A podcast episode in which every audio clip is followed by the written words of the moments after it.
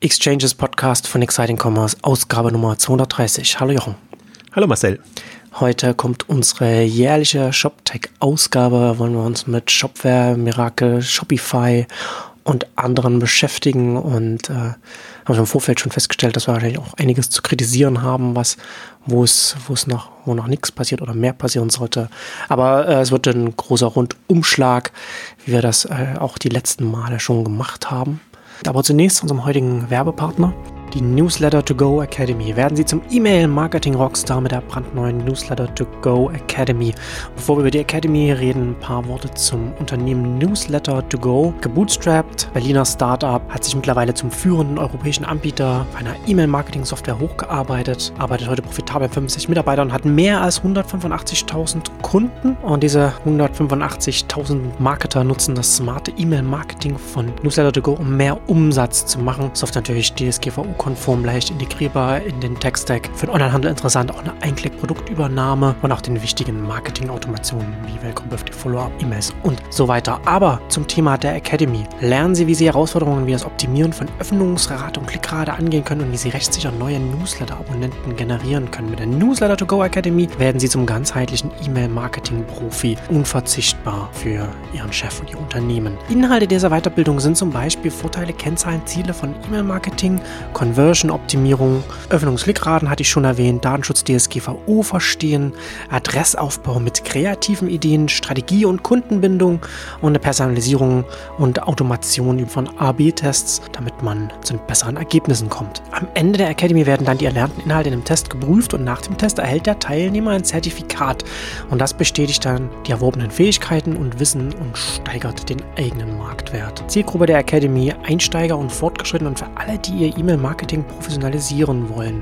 Also Manager im E-Mail-Marketing, Online-Marketing, Content Sales Manager, aber auch Geschäftsführer, Berater, Consultants sollten sich das anschauen. Investieren Sie in Ihre berufliche Weiterbildung. Werden Sie zum E-Mail-Marketing Rockstar mit der brandneuen Newsletter to Go Academy. Da lernt man tiefgehendes Fachwissen exklusiv von den E-Mail-Marketing-Profis. Acht Stunden geballtes E-Mail-Marketing-Wissen in einem Intensivkurs, nur 499 Euro für Ihre E-Mail-Marketing-Weiterbildung und erhalten Sie einen 24-7 Zugang für die Online-Schulung mit interaktiven Übungen. Mehr unter www.newslettertogo.de. Newsletter, dann die Zahl 2 und dann Go, alles zusammengeschrieben. Also newslettertogo.de slash email-marketing-academy. Verlinken wir dann auch nochmal in den Shownotes. Und da steigen wir doch direkt mit Shopware ein. Du hast da ja jetzt einen Artikel geschrieben, du bist da ein bisschen irritiert von dem Strategiewandel bei Shopware und grundsätzlich von der Ausrichtung oder wo sie sich, was sie so machen. Vielleicht kannst du da grob zusammenfassen, was dich da irritiert, was Shopware da gerade macht. Also erstmal muss man sagen, Shopware ist eine Erfolgsgeschichte. Also wir, wir sprechen ja jetzt über, über Fragen, über strategische Fragen und Fragen, was nützt dem Handel am besten? Und das muss man vielleicht auch vorbemerken. Wir sehen das nie aus technischer Sicht. Ähm, kam schon von Roman Zenner äh, die Aussage, dass äh, Shopware doch technisch einiges geleistet hat. Hm. Aber wir sprechen ja immer aus Handelssicht. Was sind die Lösungen, die dem Handel nützen? Und in welche Richtung soll das gehen? Und da irritiert mich eben Shopware fast am meisten von den Anbietern, die da sind, weil im Grunde hat sich jetzt Shopware so eine Nische, kann man es gar nicht nennen, so einen Platz im Markt äh, ähm, erarbeitet, ähm, mit, mit sehr viel Geschick und können auch, wo sie quasi, ich habe es mal Allzwecklösung genannt, äh, für alle, die, die einfach eine, eine, eine gute Standardlösung brauchen, sage ich jetzt mal so. Äh, klingt fast zu werbend. Äh, und mich wundert immer bei, bei, bei Shopware, dass sie gefühlt jedes Jahr, aber natürlich nur alle zwei, drei Jahre, äh, eine neue Strategie ähm, präsentieren, die in dem Sinn jetzt nicht aus meiner Sicht für sich innovativ ist, sondern hm. oftmals eben anderen nachhechelt, habe ich es genannt, also nachhelfert. Hm. Und aus Handelssicht finde ich das, was Sie jetzt vorgestellt haben, ähm, was eigentlich in der nächsten äh, Version an Shopware 6 kommen soll, ist so ein bisschen das nächste Commerce Tools für mich. Das ist äh, eine Backend-Lösung, auf die man mit Microservices und API-Schnittstellen zugreifen kann. Ähm, nichts dagegen zu sagen. Ja. Aber unser großes Thema ist ja auch immer hier in den Ausgaben, wo bleiben die Frontends, die guten Frontend-Lösungen, die dem Handel ja wirklich dann den Umsatz bringen und, und, und einfach eine, eine, eine Differenzierungsmöglichkeit den Kunden gegenüber. Und da gibt's ja super viele Herausforderungen jetzt. Und ähm, alle Systembetreiber ziehen sich so ein bisschen auf die Rolle zurück. Wir liefern euch eine schöne, gute Backend. Infrastruktur, da könnt ihr eure Bestellungen abwickeln, da könnt ihr eure Produktdaten verwalten, da könnt ihr alles Mögliche damit machen und das ist auch alles schön und gut. Nur, wo bleibt das Frontend? Wir, wir kommen in eine Mobilrichtung rein also ich sage jetzt mal, mobil ist für mich das Hauptthema. Wir haben, kommen auch die ganzen anderen Devices, die da sind, aber die sind ja noch nicht so relevant. Und ob ich jetzt eine Voice-Lösung gleich habe oder, oder irgendeine hm. andere Geschichte, ähm, klappt den Handel, was, was dem Handel momentan wichtig ist, ist eine, eine conversion-starke Mobile-Lösung zu haben, in welcher Form auch immer. Und alle ziehen sich jetzt so ein bisschen auf die, äh, auf den Punkt zurück. Ja, wir liefern euch die, die Grundinfrastruktur und dann guckt mal, wie ihr zu einer guten Lösung kommt. Aber ist das nicht auch so ein bisschen der, der grundsätzlichen Entwicklung am Markt auch geschuldet, dass ShopTech das nicht mehr, also dass man da als, als ein Dienstleister dem Handel nicht mehr alles aus einer Hand anbieten kann, weil der Handel eben oder der Händler dann entsprechend seine eigene Webseite, Desktop, Mobile, gut, das kann man noch aus, das kann noch von ShopTech kommen, aber wenn man dann auch noch seine eigene, seine eigene App benötigt, seine mobile App benötigt und dann vielleicht auch noch Alexa-Skill, das ist ja eine Aufgaben, ist das ja jetzt schon in den letzten Jahren einfach explodiert oder an den Optionen, an den Möglichkeiten. Und das kann ja nicht von einem kommen, beziehungsweise wenn das von einem kommt, dann lässt man ja als Händler viel Potenzial liegen, weil es ja sinnvoll ist, diese Sachen dann entsprechend auch anzupassen an, an die eigene Situation, an die Nische, an den Markt, in dem man sich bewegt. Das stimmt. Und wir argumentieren ja immer aus, aus einer Sicht von Startups, Innovationstreibern, hm. Wachstumstreibern. Hm. Und da ist das natürlich wichtig und relevant, dass man eigentlich eine Flexibilität hat nach vorne raus und die Differenzierung quasi selber ähm, löst und, und auf den Weg bringt. Aber wir haben ja auch noch ein riesiges Marktsegment, was eben einfach nur Online-Handel betreiben will was halt jetzt klassischerweise ein Shopbetreiber ist, ähm, der, der seine Produkte ins Netz stellt und dann klassisch, also ohne wenig Aufwand etc. Äh, vertreibt. Also die sozusagen die Unternehmen, die keine eigene Entwicklungsabteilung dann äh, da noch sitzen haben.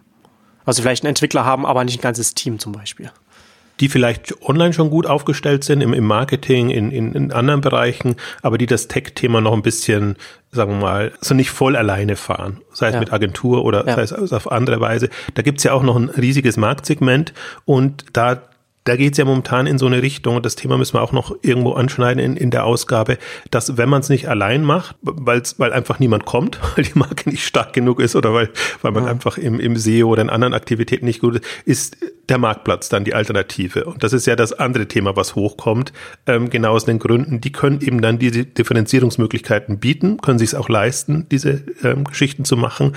Und das ist die andere Alternative, die jetzt so ein, ich nenne es jetzt mal bewusst Shop, Shopbetreiber, also ein klassischer Händler hat. Ähm, und was aber fehlt, ähm, und das muss man schon sehen, es, der Markt ist ja breit. Also deswegen kann es ja trotzdem noch Standardlösungen geben für Mobile. Und so wie es eben Standardlösungen gab für Web, die sich sehr am Shop-Modell orientiert haben, da, selbst da fehlen noch Standardlösungen für andere ähm, Geschäftsmodelle, Branchen etc. haben wir ja, äh, kann man ja rauf und runter deklinieren. Aber speziell Mobile ist halt so ein Treiber inzwischen und alle kaufen tendenziell oder nutzen das Smartphone. Ähm, zumindest zum Informieren, aber auch zum Kaufen.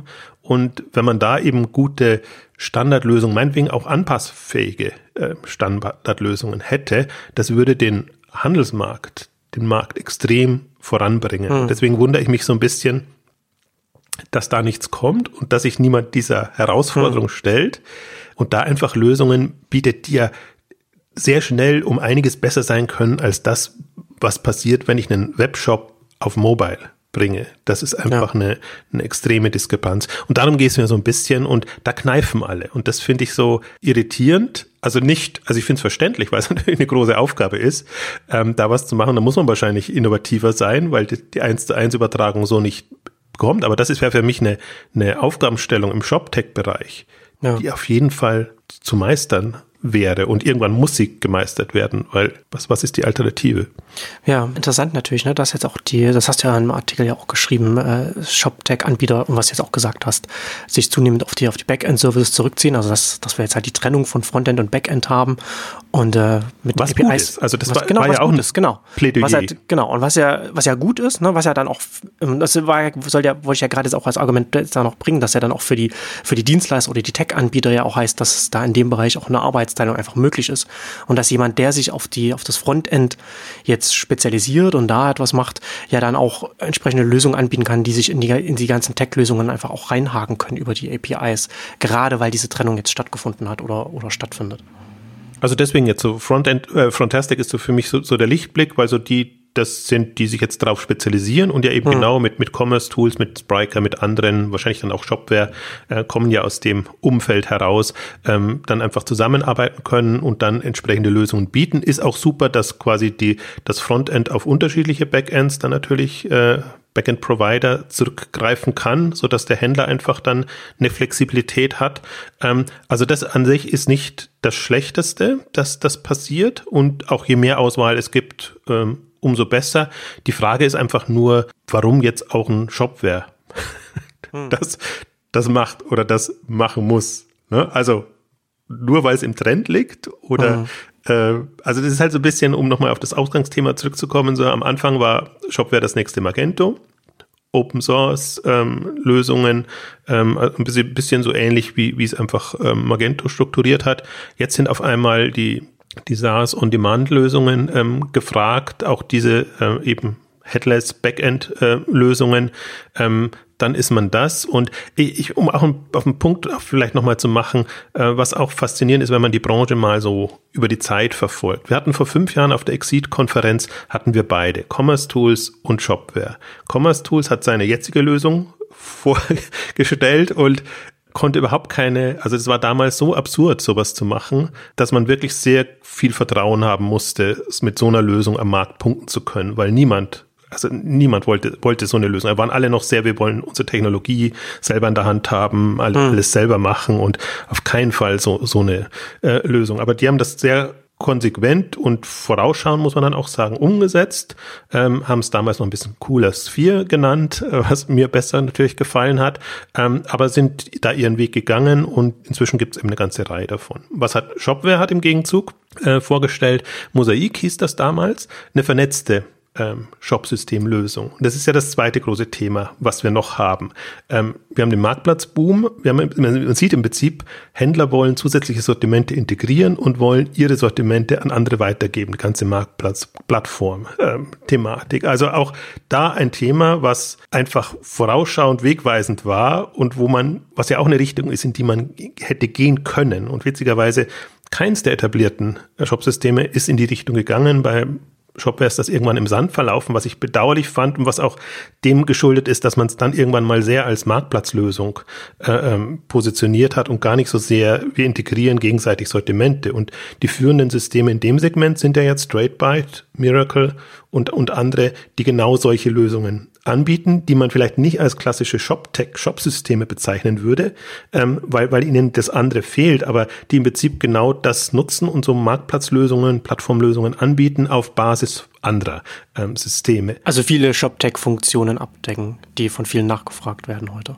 Genau, und auch immer vor der Frage stehen, wollen Sie neben der Konnektoren-Funktion, die Sie ja in der hauptsächlich anbieten, hm. wollen Sie auch Shop-Technologie mit integrieren, was, was sie dann wieder etwas unflexibler macht, aber äh, flexibler einsetzbar für jemanden, der sich voll auf ein System einlassen mhm. würde. Ähm, also kommen genau aus der anderen Richtung heraus und auch da, also TradeByte ist halt das, das umfassende System, weil sie in beide Richtungen das öffnen, jetzt genau diese Vernetzungsmöglichkeit dem Handel bieten. Die fehlt oder das ist eine natürlich, finde ich eine natürliche Entwicklung in einem vernetzten Internet, eine vernetzte auch E-Commerce-Welt ähm, zu mhm. haben. Und das war so ein bisschen, fand ich halt schade, dass das Shopware dann diesen Strang nicht mehr verfolgt hat. Und weil man eben auch sieht, im Prinzip, es gibt jetzt die Player und das ist ein, ein, ein super wichtiges Marktsegment und boomt und ist aber natürlich ein bisschen davon abhängig, dass es genügend große Player gibt, die das auch nutzen können ähm, und die den Marktplatzpartnern dann eben auch entsprechende Umsätze bringen und oder dass, dass sich das halt alles auch, auch rechnet und, und trägt und nicht nur eine, eine, eine pseudoschicke Technologielösung ist, wo man halt vernetzen kann, aber letztendlich bringt es dann ähm, gar nichts. Und das ist aber der den Marktdynamik geschuldet. In den letzten fünf Jahren ist einfach da, bin ja immer, sag ja immer, fünf Jahren Faktor zehn, was, was die Größenordnung der der größten ähm, Online-Player angeht, ähm, sehr, sehr viel passiert. Insofern sind das jetzt die, die Nutznießer in, in dem Bereich. Und ich erzähle es nur so ausführlich, um das Spektrum zu verdeutlichen, in dem, dass man gehen könnte. Man kann hm. eine Mobile-Lösung bis zu einer Marktplatzlösung könnte man im Prinzip als ShopTech-Player spielen. Oder man kann sich eben auf die reine das Backend des Shops quasi zurückziehen. Ja, das ist, das ist im Prinzip der, ich finde, es ist der gefährlichste äh, Bereich, wenn man darauf hofft, und meist, viele hoffen ja darauf, ähm, dass der Handel da ein bisschen was von der Marge abgibt. Das sind ja alles mhm. Lösungen, wo du quasi auf, auf Umsatzbasis oder auf was auch immer die Kennzahlen sind, aber ähm, das sind sozusagen variable Lösungen. Man sieht es am besten auch bei, bei, bei Shopify, die ja börsennotiert äh, jetzt noch sind. Ähm, Demandware hat sich da zurückgezogen, nachdem sie bei Salesforce aufgegangen in Salesforce aufgegangen sind. Also da konnte man es auch mal ein bisschen nachvollziehen. Ähm, man sieht ja quasi, was da an, an Umsatz und Volumen dann, dann drin ist. Nur ist die Frage, wird der Handel bereit sein, für das viel Geld zu lassen? Ja, ist man da, ist man da ein reines Kostcenter dann. Und das ist ja gerade, ne, wenn der, wenn der Handel zunehmend, der Onlinehandel auch Probleme hat mit der Marge.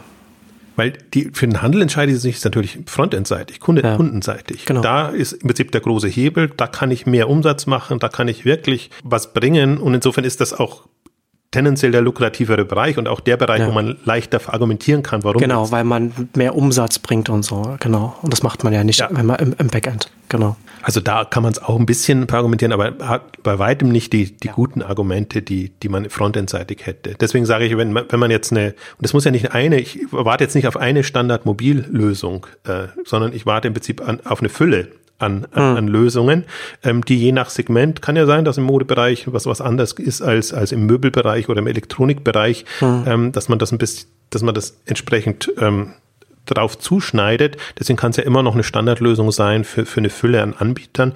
Und wo es natürlich jetzt darauf hinläuft, ist, dass all diese, die auf Headless setzen, im Prinzip darauf setzen, dass sie Partner gewinnen oder Startups anziehen, die entsprechend diese Themen angehen und, und da Lösungen bieten. Ähm, das ist jetzt erstmal was, wenn man unter Innovationsgesichtspunkten das betrachtet, gut. Ja. Weil erst, erst dann kann da wieder eine neue Welle kommen. Genau, was wir vorhin schon gesagt haben, ne? die Arbeitsteilung ist auf jeden Fall gut, aufgrund auch der Masse an Aufgaben.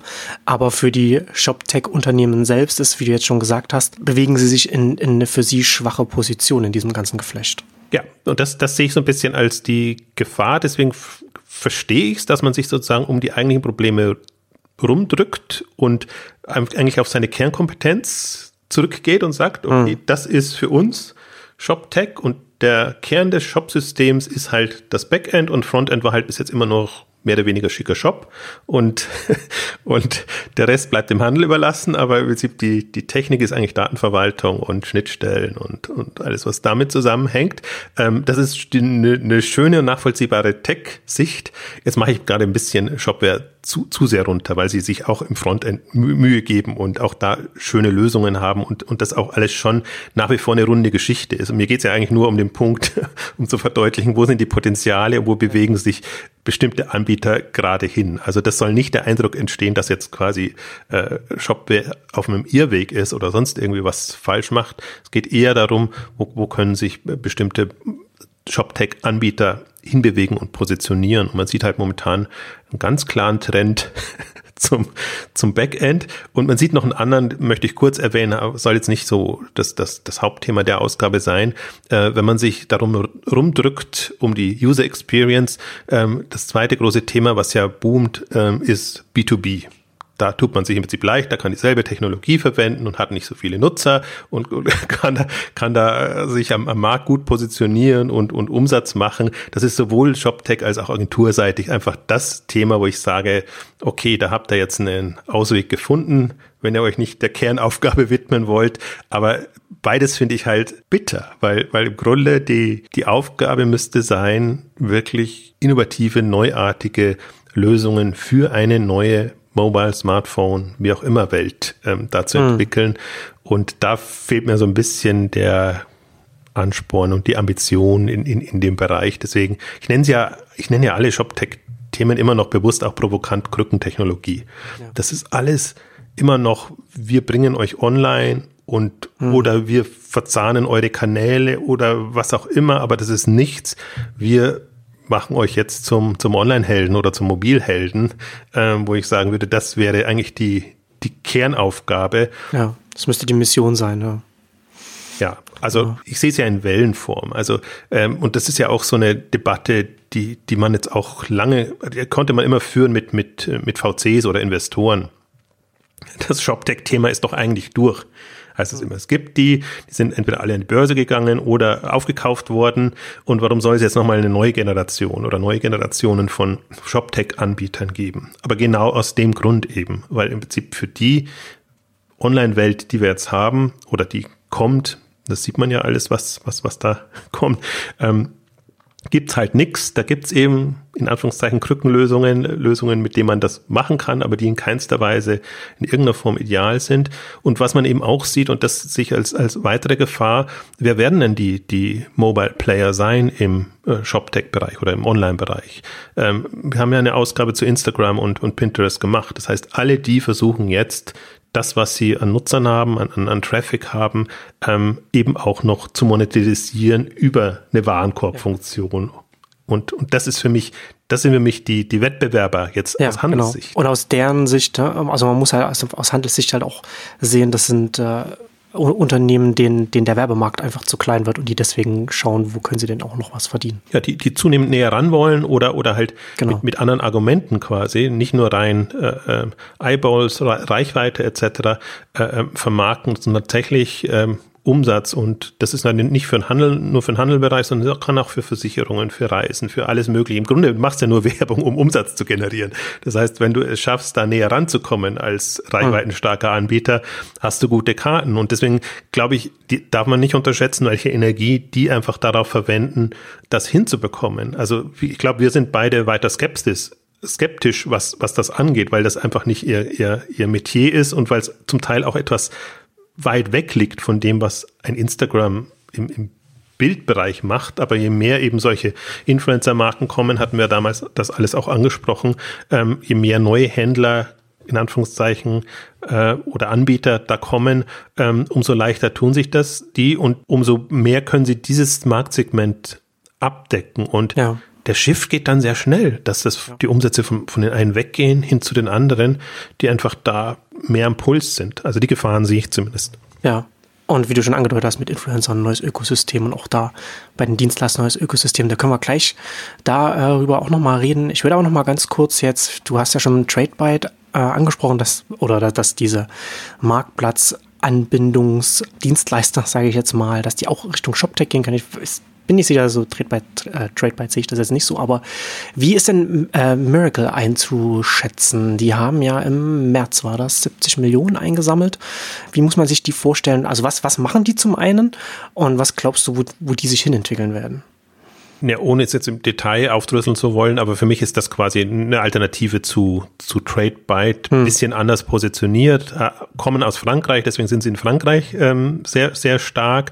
Ähm, und ich habe mich immer gewundert, bei Bon Privé war dann plötzlich auch einer ihrer Kunden. Hm. Und ähm, ich fand das sehr interessant, auch auf der K5 haben sie das ja durchaus nicht vorgestellt, aber angerissen, sozusagen Pink Connect, glaube ich, nennen sie das. Premier macht jetzt immer alles auf Pink, äh, also VP okay. heißen sie jetzt ja künftig, ja. Ähm, ähm, wo sie eben auch ihrem Stil zum Beispiel treu bleiben und auf ähm, ja, ähm, preisreduzierte Ware setzen, aber eben den Markenherstellern anbiet, äh, ähm, Händlern etc. anbieten, auch noch jenseits der Aktionen preisreduzierte Produkte einzubinden. Und das ist quasi ein Marktplatzansatz, den man da fahren kann. Aber im Prinzip ähnlich positioniert, bietest Händlern die Möglichkeit, eben auch äh, Marktplätze aufzusetzen und dann entsprechend mh, hm, neue alternative Geschäftsmodelle anzubieten oder Sortiment zu erweitern.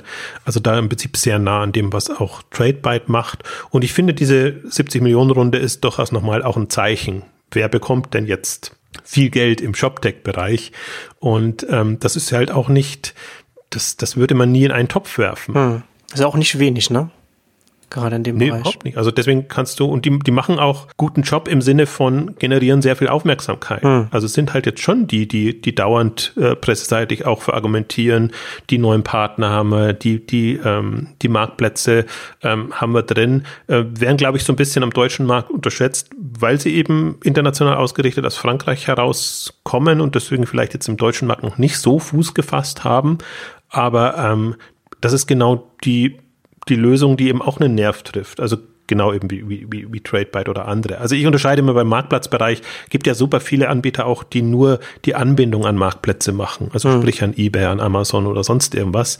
Das machen die tendenziell auch, aber spannender finde ich einfach die Lösung, ähm, wenn sie, wenn sie einen selber zum Marktplatz machen also den, den Händler, äh, den, den Anbieter zum, zum, zum Marktplatz machen, weil das ist genau diese Vernetzung, die ich ähm, spannend finde und ähm, wo man einfach auch sieht, das wird oftmals noch sehr, also Plattform und Marktplatz ist oftmals synonym in der, in der Branche, aber wenn man sich ein bisschen tiefer mit befasst, sieht man halt auch, dass du diese Vernetzung zu unterschiedlichen Strategien verwenden kannst, komplementäre Lösungen. Deswegen habe ich jetzt bewusst auch das, das VP Bon Privé Beispiel äh, gebracht, weil mhm. eigentlich das war ist mit das Absurdeste, ein aktionsorientierter Anbieter macht plötzlich einen Marktplatz.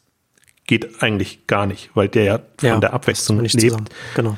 Und da finde ich es halt interessant, dass die jetzt einen Weg gefunden haben, wie sie eben mit einem Marktplatz und Von Privé oder das VP-Verständnis ist ja, sie sehen sich ja mehr als, als Serviceanbieter für ihre, in Anführungszeichen, Partner, also Markenhersteller hm. und alles, was damit zusammenhängt. Und so positionieren sie das jetzt auch. Das ist ein Zusatzservice, bietet unseren, unseren Zielgruppen quasi noch zusätzliche Angebote in einem festen Sortiment oder, oder wie auch immer. Und dann sieht man, dass man es auch so integrieren kann. Was ich, also das war für mich so ein Aha-Erlebnis, mhm. weil das fand ich, das fand ich oder finde ich immer absurd. Aber man sieht das auch bei Limango und man sieht das bei anderen, die, in eine ähnliche Richtung gehen. Und wenn man das so dreht und wenn man das versucht, in das Geschäftsmodell und die eigene Unternehmensphilosophie reinzubringen, dann passt das auch. Und für mich ist das einfach ein Zeichen, dass der Handel dann doch, wenn er eine gewisse Größenordnung erreicht ist, erreicht hat, sehr kreativ ist, was solche technischen Lösungen angeht, wie die integriert werden, äh, wie man sich darüber oder gemeinsam einfach neue Geschäftsmodelle überlegt. Also das, das eröffnet dann schon wieder sehr, sehr viel. Hm. Das ist eigentlich ja, auch das, was, was ich mir erhoffe. Lösungen, die hm. Perspektiven eröffnen und nicht Lösungen, die nur vereinzelte Probleme lösen, und dann ist es halt. Dann hast du ein vergangene, das Problem aus der Vergangenheit hast du quasi gelöst, aus. Und aber was, was es braucht, ist eben ähm, Angebote, die Perspektiven eröffnen. Und das, das sind jetzt für mich die beiden Extremdimensionen, was wir jetzt gesprochen haben. Mobile das eine, was einfach jetzt wirklich, jetzt ist es relevant jetzt eine, eine tolle Mobile-Lösung, habe gerade vorhin noch getwittert, eine, eine Mobile-Lösung zu haben, die dreimal mehr Conversion hat als eine bestehende Lösung, wenn man ein klassisches Shop-System auf Mobile, äh, auf mobilen Geräten äh, bringt. Das würde, also der Handel würde in die Luft springen weil das halt wirklich dann dreimal Umsatz, mehr Umsatz bedeutet. Ähm, ist ein bisschen vereinfacht, weil Mobile soll es eigentlich auch gehen. Nutzung, wie, wie oft bin ich da auf, auf, auf der Plattform? Also vielleicht ist Conversion gar nicht so das richtige Kriterium. Es kann auch sein, dass eine niedrige Conversion besser klappt, wenn ich einfach die, die ganze User Experience anders gestalte und eher draufsetze bei Wish und so anderen, dass man halt täglich in der Woche ein, zweimal etc. draufkommt, ähm, wäre ein anderer Ansatz, aber es braucht solche Lösungen, die das bieten, weil das bietet ja ein klassisches Shop-System auch nicht. Das ist jetzt nicht, dass das Lust macht, da irgendwie sich täglich drauf zu tummeln. Hm. Also das sind, finde ich, die, die aus Händlersicht die Herausforderungen und wir sind aber immer beim klassischen Dilemma, das kann ich vielleicht so sehen und so sagen, aber es gibt ja keine Händlerinitiative oder Offensive, die sagt, geht uns weg mit den bestehenden Lösungen. Was wir eigentlich bräuchten, ist das und das und das und das. Weil es aus Einzelhändlersicht in der Regel ja gar nicht so ist. Der würde ja nie so, so allgemein argumentieren, sondern der hat eine komplett konkrete Fragestellung, Problemstellung und sucht dafür eine Lösung. Und äh, wenn man natürlich so den Markt sondiert, dann nimmt man das, was da ist und pickt sich das raus, was am besten passt, aber kann jetzt nicht Ansprüche stellen und sagen, ich bräuchte aber, wenn ich es mir malen könnte, bräuchte ich die und die Lösung. Das machen jetzt die, die groß genug sind, also die Zalandos und die, meinetwegen auch Shop-Apotheke oder so, die auf eigene Lösungen, Eigenentwicklungen setzen, die können so denken und machen, die machen es aber dann auch gleich selber. Also deswegen ist das ein bisschen so ein, äh, eine Bredouille, in der der Markt ist und gewisserweise auch so ein blinder Fleck, dass man sagt, okay, ich habe keine Nachfrage danach, also braucht es der Markt offenbar nicht. Und man ist aber auch nicht bereit zu sagen, okay, aber da ist eine Marktlücke, die nicht adressiert wird. Im Prinzip so dieses, hm. dieses Amazon-Kundenverständnis, nicht über Marktforschung einen Markt zu sehen und zu kreieren, sondern indem man sich in die Kunden versucht reinzuversetzen, was jetzt in dem Fall die Händler wären und, und dann, okay, sagt, da ist eine riesige Lücke und was wäre es denn, wenn ich ein super performantes Mobile-System am Markt bringe oder eine Vernetzungslösung oder ähm, ja, was auch immer. Also da gibt's deswegen diese böse Begriff Krückenlösung, weil ich finde, das ist 15, 15 Jahre hinter dem Markt befindet sich die ganze ShopTech-Branche. Das ist immer ein bisschen fies, wenn man das so sagt, weil die natürlich auch alle am, am Stand der Zeit arbeiten oder so. Auch wenn du dir wirklich mal anguckst, wie lame, unspannend die technischen Lösungen im ShopTech-Bereich sind. Das da kann, man kann es mit allem anderen vergleichen, was sich in der Zeit getan hat. Und dann guckst du dir an, wie, wie eine ShopTech-Lösung vor, also aus Handelssicht, vor, nicht aus technischer, aus vor fünf Jahren, vor zehn Jahren, vor 15 Jahren aussah. Da ist nicht so viel hm. passiert in, in der Zeit. Und das ist für mich ein Zeichen, dass da offenbar eine, eine Branche irgendwie in einem, ja, Innovationsdilemma steckt oder was auch immer. Also sie kommen da nicht raus aus ihrer, ihrer Ecke und ich finde es schade, weil die, weil, weil der Markt einfach so viel mehr hergibt und einfach die, haben ja sowohl was die Größenordnung angeht, als auch was die Vielfalt der Anbieter angeht, enorme Möglichkeiten. Und vieles, was halt jetzt so kommt in die Richtung, ist auch, kann sich in der Regel auch eher nur eine Marke und Hersteller leisten, weil es dann eben auf, auf Provisionsbasis in irgendeiner Form geht. Also deswegen wird, geht man viel auf die auch, die vielleicht auch frontendseitig gar nicht so große Ansprüche haben. Mhm. Also gibt unterschiedliche Marken. Manche haben einfach ein Streben nach dem Kundenzugang und wollen dann sich da auch differenzieren. Also ein Adidas und, und andere sind sicherlich auch dafür offen. Aber so die 0815 Marke, glaube ich, die ist schon froh, wenn sie eine, eine vernünftige, also mit wenig Ärger äh, wartbare Lösung haben, die ihnen einfach äh, online äh, Verkäufe ermöglicht insofern ist das auch ein bisschen immer, man, man sucht sich so ein bisschen die, die Low-Hanging Fruits ja, aus, genau. geht die an und ja, ich, ich kann es immer nur beklagen, weil ich natürlich, mein, mein, mein Anspruch ist da natürlich auch höher, weil ich es eher aus einer, einer, einer Potenzial- und Zukunftsgerichtetheit ähm, sehe und äh, mir fehlt einfach das, was da an Innovationssprüngen und, und Möglichkeiten da wäre, weil da könnte tatsächlich noch mehr Dynamik im, im Markt sein, aber das haben wir nicht nur im ShopTech-Bereich, das haben wir im Logistikbereich genauso in anderen Bereichen. Also das ist ja im Prinzip die, die ungute Rolle, die man dann immer hat, dass man im Prinzip schon, alle geben ihr Bestes und bemühen sich, dass man an dem rumkrittelt, weil man eben aus Potenzialsicht einfach sieht, hm. ja, aber was wäre, wenn wirklich tolle Lösungen da wären? Und da hadere ich immer mit dem Shop-Bereich, so gut ich das finde. Also so gut ich durchaus auch finde, dass jetzt ein Shopware da ist, weiteres Angebot, auf das man aufsetzen kann wo Commerce Tools schon gut ist, wo uns Spriker ähm, Perspektiven eröffnet. Das sind dann alles keine Standardlösungen mehr, also Plug and Play. Ähm, mhm. Aber die ermöglichen jetzt unserem Segment, mit dem wir uns befassen, natürlich tolle neue Möglichkeiten, ähm, helfen aber dem traditionelleren Bereichen nicht so sehr aus meiner Sicht. Ja, also ist ja auch dann ist ja auch äh, wichtig, das zu sagen, ne, dass der Onlinehandel so groß ist, dass es da äh, mehrere Herangehensweisen auch als ShopTech geben kann, dass es nicht sinnvoll ist, wenn man sich für den, was du sagst, jetzt den traditionelleren Onlinehandel, also den kleineren Unternehmen, dann nähert mit einem ähnlichen Ansatz wie den, wie das, was ein Spriker fährt. Ne? Also dass man dann da vielleicht auch mit einem anderen Ansatz dann als ein Shopware oder wie auch immer dann rangeht. Aber wenn wir über Backend-Lösungen und Service und so weiter sprechen, dann äh, finde ich interessant, was da jetzt Shopify jetzt äh, vorgestellt hat, was sie in den USA, sie haben jetzt ja auf der Unite-Konferenz, haben sie da viele Sachen vorgestellt, aber das Spannendste finde ich ist das Shopify Fulfillment Network, was sie da jetzt äh, vorgestellt haben.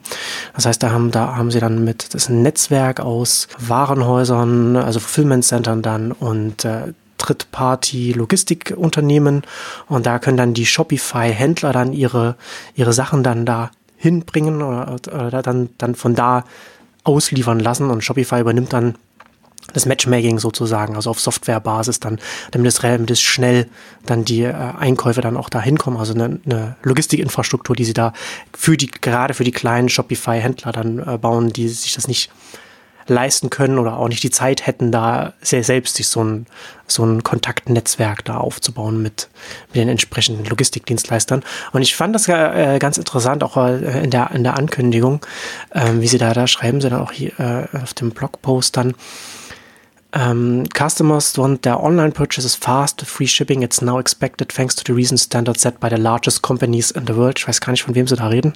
Wenn sie da meinen könnten, gerade in den USA. Keine Ahnung. Ja. Aber, ne, aber da sieht man ja schon, dass der, der, der Markt wird einfach getrieben und dann hat man, dann hat man so eine gewisse die Kunden haben dann einfach eine Anspruchshaltung, gerade wenn so ein, so ein Amazon mit so einer, mit so einer Marktdurchdringung in den USA ist, da muss man dann auch schon dem etwas entgegensetzen. Und da kann so ein gerade so ein Cloud-basierter ShopTech-Anbieter da äh, reingehen und dann als Mittelsmann da etwas aufbauen, was den eigenen Händlern dann hilft, kundenfreundlicher zu werden oder den Erwartungen der Kunden zu entsprechen, vorausgesetzt, das funktioniert dann alles so, wie man das angekündigt hat, aber davon gehen wir jetzt mal aus. Und das ist, das, das finde ich schon spannend. Ich finde, dass, dass das eine naheliegende Entwicklung ist, gerade wenn wir reden über so Backend-Services, ShopTech und so weiter. Ne? Finde ich das eine naheliegende Entwicklung, da hinzugehen, wenn man sowieso Cloud-basiert ist und sowieso die Daten dann hat von, von, äh, von, von den Händlern, die man dann entsprechend nutzen kann. Und da kommen wir dann auch wieder dahin zurück, was, wo, was wir vorhin schon angesprochen hatten. Ich sehe das auch in einem Kontext von einem, von einem Instagram zum Beispiel oder, oder einem Pinterest. Ne? Da ist ja dann ein Shopify integriert da drin. Da hat man ja sofort dieses Ökosystem. Ne? Als ein Influencer oder wie auch immer, als eine Marke, die auf Instagram hoch wird, kann man, man kann dann alles abgeben. Man muss sich dann halt nur noch um die, nur in Anführungszeichen, um die Vermarktung auf Instagram kümmern. Aber Shopify gibt einem dann, dann das, die ganze Infrastruktur, die einem im Hintergrund läuft. Und äh, das finde ich schon spannend. Aber ich finde, da sieht man auch, also das, was mir an Shopify am meisten beeindruckt, ist, ähm, dass sie sich ihrer Philosophie treu bleiben und eine ganz andere Einstellung zum Markt haben. Du hast es schon am Beispiel jetzt als Cloud-Anbieter gesagt, also sehr serviceorientiert. Im Prinzip das, was sie technologieseitig jetzt haben, was sie im Payment-Bereich äh, vorangebracht haben, wo sie auch versuchen, wirklich die Lösungen, äh, relevanten Lösungen hinzubekommen und die dann dem Händler anzubieten und dass es sich drumherum kümmern muss. Also das war jetzt eigentlich so die, das war ja auch im Prinzip auch das, was ähm, Shopify jetzt äh, ähm, groß oder sagen wir mal lukrativ gemacht hat, dass, dass sie im Payment-Bereich das alles ähm, bewerkstelligen und jetzt quasi das nächste Feld aufmachen, ähm, Logistikbereich, was absolut notwendig ist, was aber auch nochmal eine, eine ganz andere Hausnummer ist, weil es eben physisch da ist. Also Payment ist für mich noch eine, eine, eine auf einer Technologieebene hm. etwas virtuell quasi noch. Äh, genau. Ohne, sehr, ohne Ziegel. Sehr viel und, ja. virtueller. Deswegen wird's, bin ich sehr gespannt und vielleicht sogar ein bisschen skeptischer als du jetzt, was die Umsetzung dann angeht. Also naja, aber ich finde ja, angeht. aber sie gehen ja, also sie bauen ja, soweit ich das verstehe, bauen sie ja nicht selbst etwas auf, oder? Also, also sie arbeiten ja schon, sie, nennen, sie nennen es ja auch ein Netzwerk, so dass sie dann quasi nur in der, in der Mitte sitzen und das Ganze orchestrieren und ähm, entsprechend Partner zwar mit festen Partnern zusammenarbeiten, aber eben äh, wie, wie sie sagen so, we negotiate low rates of growing network of warehouse and logistics providers. Und dann sagen sie auch best on to savings, bestimmt nicht alles. ne? Aber äh, langsam entsteht das ja, aber das ist ja alles noch nicht ich bin so ein bisschen, glaube ich, so ein Henne-Ei-Problem. Also hm. wenn die Infrastruktur da wäre und dann ähm, ja, klar. ein ShopTech-Anbieter das macht, dann ja wunderbar aber jetzt, wenn man sich mal die Logistikbranche anguckt und vielleicht ist die USA da weiter, weiß ich nicht, aber ähm, wo findest du denn äh, ähm, Anbieter, die Lager nutzen lassen? Ja. Also die gibt es sporadisch ja. und also nicht, dass es das gar nicht da wäre. Und ich finde es Spannendste daran finde ich ja auch, dass es dadurch einfach sehr viel schneller passiert. Also wo ich ohnehin glaube, die Plattformisierung der Logistik. Hm. Also warum muss jeder Händler ein eigenes Lager haben? Warum kann man nicht Lagerflächen im eigenen Lager an andere geben? Und so, das kann ja alles äh, im Hintergrund ähm, passieren. Also das ist sicherlich jetzt das, das nächste große Thema, was ansteht. Und äh, das, da habe ich auch auf, auf, der K5 so ein bisschen in die Richtung appelliert, selbst wenn die Chinesen kommen oder einfallen, in Anführungszeichen, dann, dann brauchen die, also geht das, der Trend eben jetzt davon, dass die nicht mehr direkt aus China versenden und dann mhm. gucken, dass das irgendwie kommt, sondern dass die auch Lager betreiben und brauchen ja. ähm, vor Ort jetzt jetzt in dem Fall. Also das würde das alles ähm, befördern. Also ich fand es auch, also fand fand wirklich, ähm, also damit hätte ich zwar nicht gerechnet, aber das finde ich zum Beispiel, warum nicht? Warum soll ein ShopTech-Anbieter sowas nicht machen? Warum soll er nicht so weit denken, wenn es dem Handel hilft? Und ich glaube aber, das meinte ich mit, da bleibt sich Shopify sehr treu, weil sie eben diese Fülle an kleinen Händlern und inzwischen manchmal auch nicht mehr so kleinen Händlern haben. Äh, Im Prinzip, wenn man dieses Mindset hat, dann kommt man auf solche Ideen und, und, und Lösungen. Und ähm, das gefällt mir auch an, an, an Shopify, dass sie einfach diesen ambitionierten Ansatz verfolgen. Müssen sie, weil sie an der Börse sind und weil sie extrem hoch bewertet sind. Also ihnen bleibt gar nichts anderes übrig, als da wirklich ähm, immer wieder mal zu signalisieren, hey, wir können irgendwie alles, wir denken in alle Richtungen, wir haben Partnerschaften, hast du schon angedeutet, mit Instagram, mit, mit den Anbietern, die eben potenzielle Frontends werden können. Hm. Ähm, jetzt haben sie haben noch aber sie gehen, die tanzen halt auch auf allen Hochzeiten. Die haben noch eine, eine Lösung jetzt für den stationären Handel vorgestellt und ähm, kreuz und quer. Ähm, aber in der Tat, also dieses ShopTech-Thema ist für mich relevant oder sagen wir mal, das ist einfach für mich so, ist jetzt so ein Aha-Erlebnis. Also was, wenn, wenn sich andere das betrachten, wie man auch so eine Branche ja, aufmischen kann oder wie auch immer man es äh, beschreiben soll, dann sieht man eigentlich, was da drin steckt und welche mächtigen Positionen ShopTech-Anbieter sind. Mhm. Ähm, ich habe zwei Themen dazu. Was ich habe mir auf der K5 waren sie als Aussteller nochmal mit mit äh, ODC On Demand Commerce. Das ist eine eine Otto Innovations äh, ähm, wie soll ich das jetzt sagen? Also Unternehmen aus dem Otto-Innovationsbereich, ähm, die haben sich auf dem, wir hatten den Disruptiv äh, im, im, im Herbst erstmals vorgestellt und sie ein Lager angebunden oder waren sie gerade so gestartet, jetzt haben sie auf der K5 gesprochen, so fünf Angebote und es sind eben genau, die bieten sowas quasi jetzt unabhängig von Shopify an. Das heißt, ähm, es entstehen auch parallel natürlich jetzt solche Anbieter, ähm, die genau so eine Stoff, äh, Infrastruktur aufbauen und die quasi so eine Logistikplattform zur Verfügung stellen, die dem Handel dann ermöglicht, ähm, Same Day zu machen, Expresslieferungen, verteilte Logistiklösungen etc. Ähm, super spannend in, in, in dem Bereich. Die Frage ist, wie sich's wie sich's einpendelt. Also die versuchen sich natürlich jetzt in Shopsysteme zu integrieren und, und haben das dann indirekt. Also ich glaube, mhm. das, das ist, ist ein Thema, was, was, was kommt und was in, in den Bereich reingeht. Ähm, das ist die eine Richtung und die andere, und da bin ich bei, bei Shopify auch noch gespannt. Ähm, mir fehlt, ich frage mich immer noch, wann der erste ähm, ShopTech-Anbieter kommt, der aus seinen ganzen Einzelhändlern einen Marktplatz macht und einfach sagt, Du musst nicht auf den Einzelhändler gehen, sondern du gehst einfach auf Shopify. Und ich habe hab sowas dunkel im, im Hinterkopf, als ob, ob Shopify schon mal so in eine, in eine Richtung gegangen wäre. Ähm, ähm, ich hab, war aber dann nicht so angetan von, von der Lösung oder von den mhm. ganzen anderen. Also es ging so ein bisschen in eine Richtung. Aber die Frage wäre immer noch, unter welchem Label macht man das? Und also Ticktail hatte das mal äh, ähm, die, die Idee oder angedacht. Ähm, und ist aber nicht groß genug und nicht relevant genug gewesen. Du musst natürlich schon irgendwie eine, eine, eine entsprechende Relevanz haben und vor allen Dingen musst du dann Kunden gegenüber eine Marke aufbauen, die du bisher ja bloß dem Händler gegenüber hast. Niemand kennt ja Shopify oder so. Von das ist ja beim Shopify ja genauso. Ne? Da kennt der Kunde, es sei denn, der Händler hat Shopify Pay äh, integriert, dann das ist der einzige Punkt, an dem ein Kunde irgendwie mal das Shopify dann sehen würde, der Endkunde. Ähm, ja, das ist, ja, es ist ja die Frage dann, inwiefern die, Händler, die jetzt so ein Shopify oder sowas benutzen, inwiefern die so etwas überhaupt wollen würden oder annehmen würden. Auf der anderen Seite natürlich ist es für Shopify durchaus was. Das hatten wir, glaube ich, in einer, in einer früheren Ausgabe auch schon mal darüber geredet. Genau darüber, dass, dass, dass ja. gerade so ein Shopify und so andere das da in, in, so eine Richtung gehen können. Die werden halt prädestiniert. Genau. Und das ist ja schon interessant, ne? Da wenn sie jetzt dieses Fulfillment Network aufbauen, dann haben sie ja dann auch schon quasi die Basis, um dann auch die, die, die Warenkörbe dann entsprechend, ne, also das alles dann auch so zusammenzufügen, wenn man von mehreren Händlern dann einkauft, das dann alles so zusammenzubringen. Also würde mich nicht überraschen, wenn sie das in ein paar Jahren machen würden, aber wie gesagt, das ist halt die Frage, ob das, ob das tatsächlich dann auch so von den Händlern dann auch so gewünscht ist, dass man, also dass, dass es das so angenommen wird, das wird man dann sehen. Naja, du musst immer, gehen immer davon aus, oder ich gehe immer davon aus, das sind alles kleine Händler. Also die hm. sind froh über jeden Umsatz ja. und, und wenn sie andere Möglichkeiten Ja, die finden, kleinen, ja klar. Äh, ja.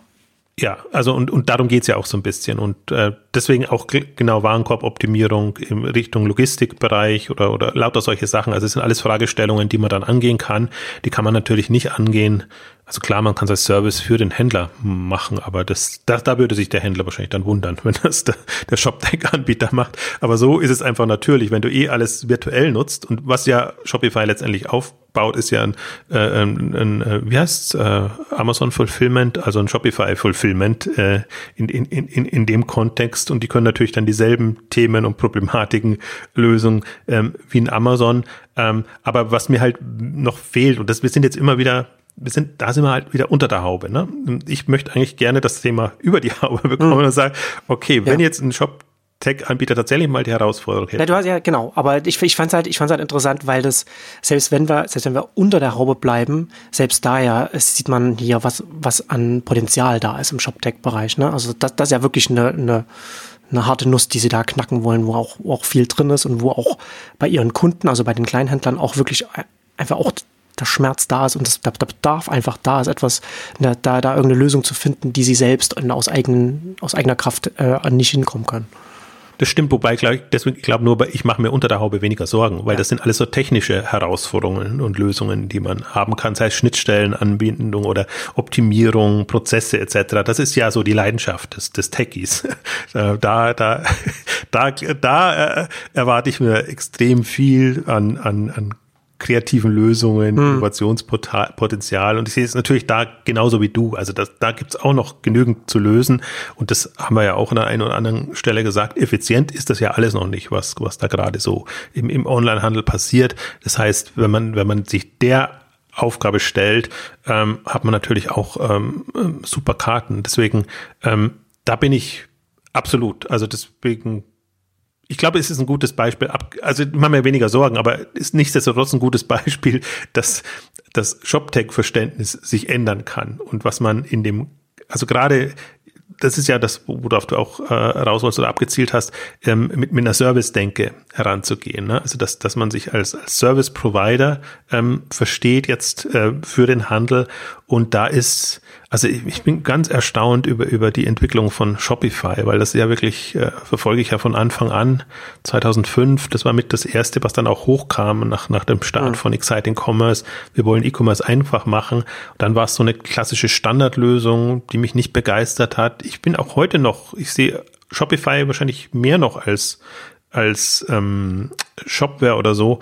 Ähm, ähm, als, als sehr klassische Lösung. Wobei sie halt, was, was ihnen halt gut gelingt, und da unterschätze ich sie wahrscheinlich auch in, in dem, was sie, was sie inzwischen drauf haben, weil sie inzwischen, was weiß ich, Shopify, Shopify Plus und äh, also ich habe mich nicht tiefer jetzt befasst mit all den Lösungen, die sie anbieten, aber sie haben sich halt schon sehr aus dieser nur die kleinen Händler herausgearbeitet und ähm, sind halt, und das ist für mich so das, wo ich, wo ich in Shopify eben sehr stark beachte, diese Verbindungen mit den ganzen US-Diensten, also Instagram und Co., mit dem Kontakt zu Influencern, auch ganz erstaunlich auch, wo dann der Name Shopify fällt, wenn es darum geht, irgendwie eine, eine, eine gute und relevante Lösung, also in den USA hm. hauptsächlich eine gute und relevante ja. Lösung zu bieten. Also sie haben da extrem ähm, den Influencer-Markt im Griff, viele Fürsprecher, ja, sie haben, sie sind also in eine Position gekommen, wo sie einfach die Go-To-Lösung für so Influencer so sind. Ja, und das, das war, der Weg war nicht vorgezeichnet. Das ja. ist, ist, super spannend, weil wenn man dann sieht, dass eigentlich ein, ein Anbieter, der ja, würde, hätte man nicht, also ich hätte nicht drauf gewettet, dass jetzt hm. Shopify die coole Go-To-Lösung, wie du sagst, ist in, in dem Bereich. Aber sie schaffen es, sich eben so, so tatsächlich zu präsentieren und ähm, die machen das auch sehr geschickt. Die machen das auch sehr geschickt. Ich finde es interessant im, im, äh, in den Artikeln, wenn sie dann immer als Amazon-Wettbewerber äh, äh, schon tituliert werden. Sie haben mit Amazon eigentlich nichts zu tun. Also vor allem, wenn man Amazon jetzt noch als Handelsmodell sieht, am Tech-Bereich vielleicht schon Cloud-Lösungen. Da ist das alles, ja, das, das, das, die Grenzen sind fließend. Also wo ist, wo ist Amazon, das, was Amazon als Marktplatz den Händlern oder Anbietern zur Verfügung stellt, wo unterscheidet sich das von der Lösung, wie sie, wie sie in, in Shopify letztendlich anbietet? Wahrscheinlich in, technologisch oder konzeptionell gar nicht so, so stark, aber in der Art und Weise, wie es dann, wie es dann präsentiert wird und ähm, auch das haben sie einfach gut geschafft, dass sie in der Wahrnehmung und die haben diesen Börsengang gut genutzt, sie nutzen den Kanada-Faktor super, weil sie sich da immer als ähm, wir sind die Zukunft von Kanada oder äh, mhm. Bereich, also da noch ein bisschen Lokalpatriotismus mit, mit, mit ausstrahlen. Also auf allen Ebenen machen die das PR-seitig super und deswegen sind sie auch nicht mehr zu unterschätzen. Und gerade wenn sie solche, solche Lösungen eben dann anbieten, wo ich dann sage, okay, das ist wirklich mal ein, ein Sprung oder ein, ein also geht, geht halt über das hinaus, was man sonst, sonst wird ja immer nur technisch argumentiert wir haben da neue Features, wir haben da das und das, die Schnittstellen, die Payment-Anbieter etc. Nee, wir, wir erobern jetzt die Logistik. Äh, ja, aber ist ja auch ein Tech-Thema, Tech ne? Also sie haben ja auch Machine Learning und so haben sie ja dann auch, die, die Passwörter sind ja auch mit drin. Also da kann, das ist ja schon auch eine Herausforderung, so etwas dann auch dynamisch dann entsprechend so zu allokieren, dass das dann auch tatsächlich die schnelle Lieferung dann auch ist in so einem Netzwerk. Also auch ein, auch ein Tech-Thema. Man muss es halt nur wahrnehmen als solches. Ich würde das absolut für Sie schon, aber ich, mir geht's ja immer darum, wie präsentiert sich so ein Anbieter dem Handel oder der Branche hm, gegenüber. Ja. Und da kannst du es eben über technische Features machen. Natürlich musst du da immer auch alles haben, was, was, was angesagt ist, hm. damit es halt auch dabei ist. Also mehr Buzzword-mäßig oft, als dass es wirklich relevant ja. ist. Ähm, aber das ist halt jetzt, das ist für mich Lösung. Ich biete dem Handel Lösungen an, ähm, die, die jetzt über, eine, über Feature rausgehen und wo man das Gefühl hat, okay, die haben wirklich verstanden, was treibt den Handel und, und also vor allem, was treibt ihn um, welche, was belastet ihn äh, letztendlich und, und nimmt sich dieser Themen an und versucht da Lösungen zu entwickeln. Das fehlt mir ja. Das ist alles immer, das ist immer alles sehr opportunistisch getrieben und also in seltenen Fällen werden die wirklichen Probleme gelöst, sondern man bietet halt ja, et, etwas an und sucht sich dann das Problem. Ähm, also das ist oftmals so ein bisschen, wo, wo ich etwas hadere damit. Und allen wird halt jetzt hingeredet, okay, ihr habt einen, ihr habt einen Channel-Problem. Es kommen diese ganzen Frontends und, und alles und ihr müsst überall dabei sein. Ihr braucht jetzt quasi so eine, sind wir wieder beim Thema Headless-Lösung, so dass ihr die Basis habt und dann eben überall mitmischen könnt. Wobei das aus Handelssicht gar nicht relevant ist, weil Handel aus meiner Sicht lebt von Spezialisierung. Ich muss mich auf ein Thema konzentrieren und muss da gut sein, muss dafür stehen und das reicht mir eigentlich schon als Händler oder dafür bin ich da, jetzt Händler aus, aus Sicht der, der Hersteller zum Beispiel. Also wenn man so wirklich ein, ein Multi-Brand-Händler ist ähm, und die anderen, also da, da bin ich immer so, da wurmt's mich dann immer, weil ich das, ich kann das schon honorieren und respektieren, was vorangeht und was man, was man irgendwie technologisch macht und dass man da auf der Höhe der Zeit ist und dass alles schneller, besser, toller wird. Ähm, ja, aber in dem anderen Bereich, da muss ich wirklich, also wenn man da Noten vergeben würde, da muss man. Ja. Also das ist nicht mal ausreichend. Das, das eine schließt ja das andere nicht aus, ne? dass man, dass man sagt, okay, an der einen, an der einen Stelle kommt man gut voran oder da macht man einfach gute Sachen, da ist man auf der Höhe der Zeit. Aber gleichzeitig fehlt noch ganz viel von dem, was der Handel eigentlich an Lösungen brauchen würde. Das schließt sich ja nicht aus. Der Witz ist ja, es wird einem ja auch gedankt. Also warum sind jetzt ist ein Spriker so steht so gut da? Also fast schon besser, als man erwarten könnte oder oder mhm. oder oder warum kommen Commerce Tools da findet das Anklang?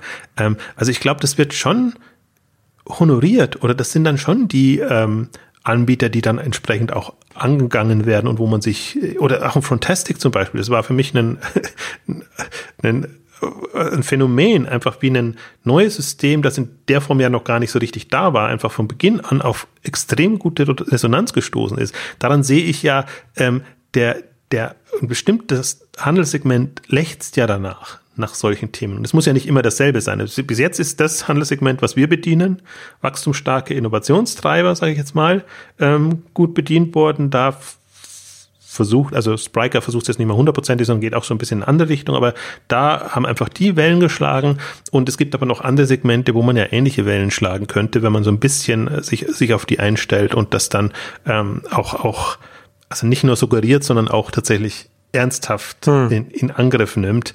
Ähm, und da, na, bin mal gespannt, bin mal gespannt, wo wir also wir haben ja jetzt bewusst die Themen ausgeklammert, die, über die wir sonst schon gesprochen haben. Also wir haben ja schon über Mobile, was, was wären so die nächsten Sprünge bei Mobile gesprochen. Wir haben über Instagram und Pinterest äh, etc. gesprochen als große Gefahr. Wir haben über Marktplatzthemen gesprochen. Im, in der Tiefe, was, was die Marktplatzexplosion etc. alles bedeutet, das haben wir ja alles in früheren Ausgaben gemacht, auch wenn die teilweise schon wieder Monate oder Jahre her sind. Aber das Thema geht nicht so schnell, als dass das nicht weiter relevant wäre. Deswegen heute ja eher so ein bisschen mal ja, einerseits, aus meiner Sicht war es so ein bisschen Generalkritik an der Gesamtbranche, Potenzialsicht ähm, und bewusst einfach auch mal ein, ein, anderes Branchensegment sich vorzunehmen. Das ist, finde ich, auch immer so das, das, das, das Schwierige, in, in, in so einer vielfältigen Branche dann zu verargumentieren, für wen ist welche Technologie und was man beim einen rausstreicht, das muss man ein bisschen beim anderen kritisieren, ähm, weil es eben unter sehr unterschiedliche Marktsegmente sind. Ähm, und ähm, heute als eher, also finde ich auch die, die Ausgabe ist eigentlich eher so für den, ich nenne es immer Shopbetreiber. Ich weiß gar nicht, ob das jetzt despektierlich oder nicht klingt, aber für mich heißt das einfach immer, der, der ist jetzt nicht so innovationsgetrieben, sondern der möchte einfach online verkaufen und Umsatz machen, am liebsten Umsatz machen mit, mit guter Marge hm. und muss auch nicht VC finanziert sein und alles. Da zählen auch die Markenhersteller mit rein. Also im Prinzip das breiteste Segment, das man ja trotzdem noch hat. Ähm, ähm, für, an die muss man ja auch immer denken. Was, was sind da ähm, Lösungen, die den einfach weiterbringen? Und ja, wenn es so weitergeht, ist, ist tatsächlich Shopify eins der heißesten Systeme. Ich bin nicht im Stand, also sie haben jetzt ein deutsches Team aufgebaut und machen da Vertrieb und lange haben sie den deutschen Markt ja ein bisschen ähm, hm. links liegen lassen, weil der einfach mit, mit Payment, mit bestimmten technischen äh, Geschichten anders oder Mehrwertsteuer und so Sachen seine Eigenheiten hat.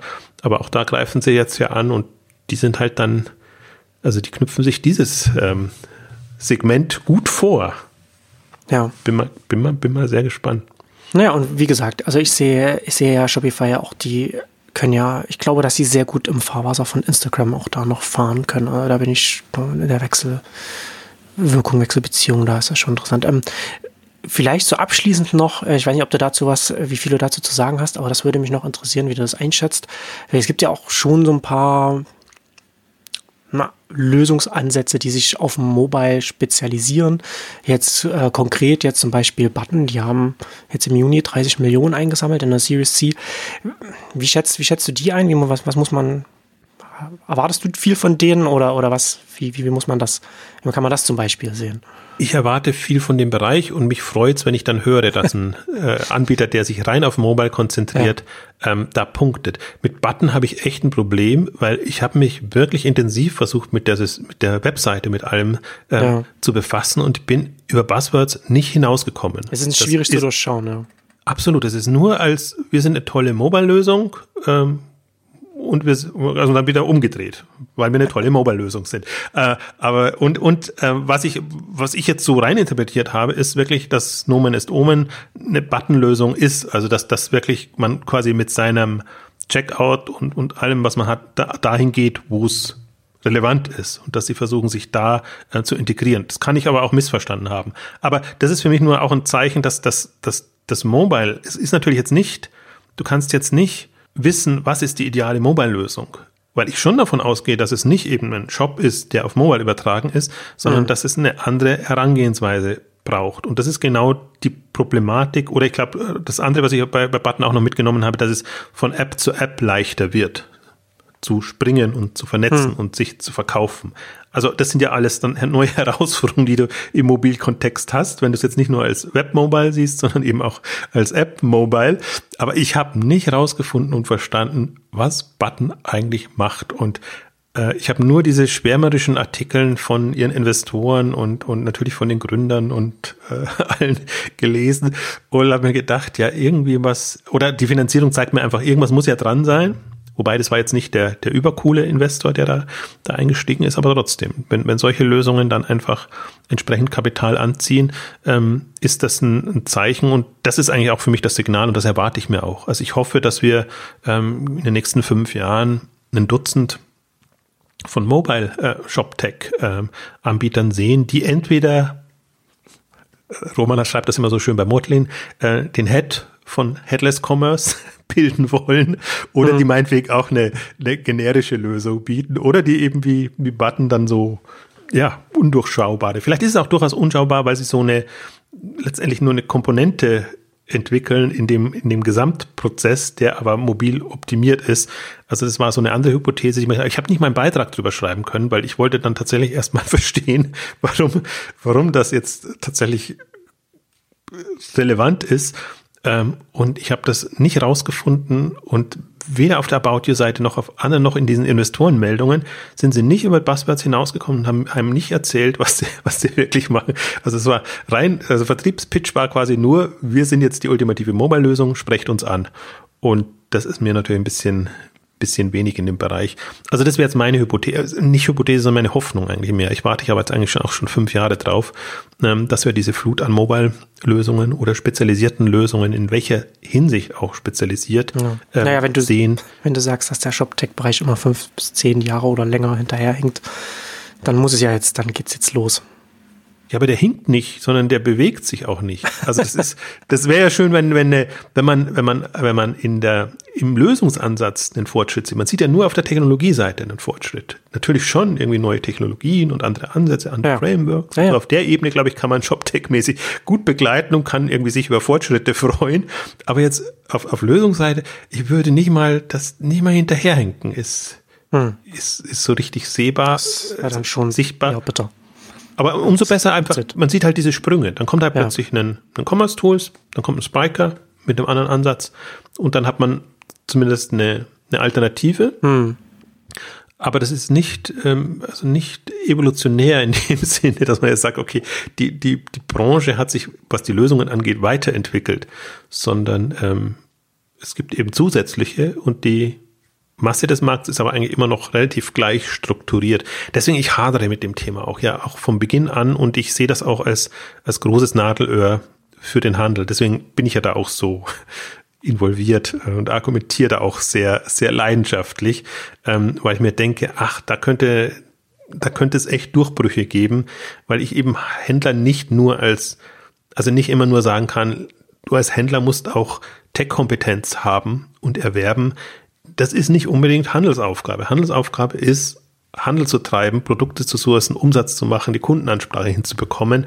Und Tech ist für den Großteil des Handels schon eher Mittel zum Zweck. Ähm, gibt auch die anderen, mit denen wir uns normalerweise befassen. Das ist auch sehr schön, dass, mhm. dass du einfach äh, technisch getriebene Handelshäuser hast. Ähm, aber beides muss es geben. Und, und der andere Bereich, der kommt einfach so, ja, er kommt einfach zunehmend auch unter die Räder, weil natürlich genau. du kaum eine Chance hast, dich dann gegen Amazon Ne, genau, weil sie ja der Bereich der Großen einfach weiterentwickelt und dann von der ganzen Kundenexperience einfach immer besser wird, ne? was, was ich vorhin schon meinte mit den schnellen Lieferungen und so weiter. Und dann wird man halt einfach vom Markt her als Händler dann auf den entsprechenden, in dem Fall an den Amazon-Marktplatz einfach getrieben, weil alle anderen Lösungen einem nicht mehr das, das Gesamtpaket geben, auf dem man dann noch wettbewerbsfähig dann bleibt. Wenn es einfach besser funktioniert über die Marktplätze und oder man die Kunden einfach das Gefühl haben, das ist nicht so gemacht. Also, also, die, die, also der Witz ist ja, die, die Kunden sind ja relativ leidensfähig. Das sage ich ja immer auch, wenn es um das Thema Frauen geht, Frauen und Shoppen, Online-Shoppen. Das ist ja, also man nimmt ja alles, was einem vorgesetzt wird hm. und, und, beschwert sich nicht, weil irgendwie geht's ja auch. Aber das hat ja in keinster Weise äh, irgendwie lustfördernden Charakter, dass man sagt, okay, das ist jetzt aber mal ein Angebot, da da shoppe ich ja aber echt gerne und nicht nur, wenn ich was hm. brauche. Mhm. Und so, das sind ja alles so Themen und, und, und Thematiken, die man noch hat. Und deswegen meine ich eben mit Krücke, das ist immer nur eine, ja, es geht und es ist auch gut genug, aber. Aber man kann keine Rennen damit gewinnen. Ja, nee. Und da sind wir halt beim Thema groß gegen klein. Ja. Im Grunde geht's, und ich glaube ja, an, da ich an Spezialisierung glaube, glaube ich, dass es auch genügend kleinere Spezialisten geben muss, die durchaus Chancen haben in dem Bereich, weil sie sich dann abheben können, also in jeglicher Nutzerexperience bis Produktsortiment und, und Services drumherum, alles. Ähm, also da bin ich ja durchaus optimistisch. Ich sehe aber einfach, dass da, dass die Hürden groß sind und deswegen auch ist ja nicht ohne Grund, dass man eher auf die Großen guckt und, und sagt, das sind die, die, die die Branchen prägen. Aber ich kann einfach nur mal jedem auch ich mache das ja auch nicht ohne Grund, dass wir jetzt den Glory haben und, und die ganzen 50 äh, globalen Unternehmen betrachten, wie unterschiedlich die aufgestellt sind und was die für eine unterschiedliche User Experience bieten, so dass man einfach auch das Spektrum sieht dass es eben nicht nur Amazon und, und Zalando ist, sondern dass man eben sieht, da, da kommen, kommen andere hoch, die, die machen das anders, positionieren sich anders und das wären ja alles Kandidaten für in irgendeiner Form Standardlösungen oder, oder Möglichkeiten, wo man sich inspirieren lässt. Ähm, und ab, das sieht man eben aber erst, wenn man Unternehmen hat, die 500 Millionen und mehr Umsatz machen, weil da differenzieren sie sich ja dann doch. Und ja. deswegen ähm, hoffe ich, dass, dass man das dann auch irgendwie vermitteln kann ähm, und nicht so der Eindruck entsteht, es gibt nur einen Weg, online zu machen und jenseits von Amazon hat man eh keine Chance. Äh, Gerade jetzt ist so eine spannende Phase, weil man einfach sieht, dass Amazon an Grenzen stößt und ähm, dass die Kunden einfach nicht alles in der Form bekommen von Amazon, ähm, wie man es eben auch gerne hätte. Manche mögen halt nicht die Riesenauswahl, sondern die mögen die vorgefilterten äh, Geschichten. Und das, diese ganze Vielfalt, ich finde, das muss ShopTech in irgendeiner Form abbilden. Und ähm, ja, gucken wir mal, wie das, wie das vorangeht. Aber im Prinzip, das ist auch so ein bisschen das, das Irritierende für mich. Einmal im Jahr machen wir das. Wir könnten es auch öfter machen, wenn es sich anböte. Aber selbst einmal im Jahr da geht nicht viel voran. Und wenn man nicht unterschiedliche Themen und Aspekte rausgreifen würde, mit so einem Jahresupdate ShopTech, da würdest du eigentlich jedes Jahr dasselbe erzählen. Und hm. das ist eigentlich schon ein Zeichen, Also das ist nicht, das ist nicht, die Innovationsführerschaft geht nicht an dieses, dieses Segment ist ja wieder ganz so, das, so fies. Das würde wütende Twitter-Replies geben. Genau, so, so, so, so, so fies würde ich, glaube ich, nicht aussteigen. Sagen wir, sagen wir anders, sonst, das, das ähm, Innovationsbewusstsein geht in andere Richtungen als hm. das, was, was ich da an, an, an, an Potenzialen sehe. Nein, es gibt schon, das ist ja, das haben wir ja auch in anderen Ausgaben gesagt, die Professionalisierung ist ja extrem fortgeschritten im, im Shoptech-Bereich. Das ist das Gute, was man sagen kann. Im Vergleich zu 10, 15, 20 Jahren man hat ja jetzt viele gute Lösungen. Das ist es aber auch. Und hm. deswegen kann man da durch, wenn man will, kann man da, da zufrieden sein, wenn man es so sieht. Aber dann gibt man sich sehr leicht zufrieden. Ähm, also ich hoffe echt, dass da, dass da Impulse kommen. Ich arbeite auch jederzeit gern mit denen, die die Dinge anders machen wollen und Dinge vorantreiben wollen. Also das war ja meine Motivation zum Beispiel bei Frontastic, da einen intensiveren Austausch zu treten, weil ich da das Gefühl habe, da kommt mal jemand, der der Versuch, das anders zu machen, ist auch alles nicht einfach und, und muss man auch gucken, wo das dann letztendlich hingeht. Aber einfach nur zu sagen, okay, wir sind auch deshalb Newcomer Startup, um Dinge anders zu machen und nicht hm. die x-te Version in ein bisschen anders, anderen Form zu bringen. Genau. Und damit kommen wir zum Ende unserer diesjährigen großen ShopTech-Ausgabe. Vielen Dank fürs Zuhören und bis zum nächsten Mal. Tschüss. Tschüss.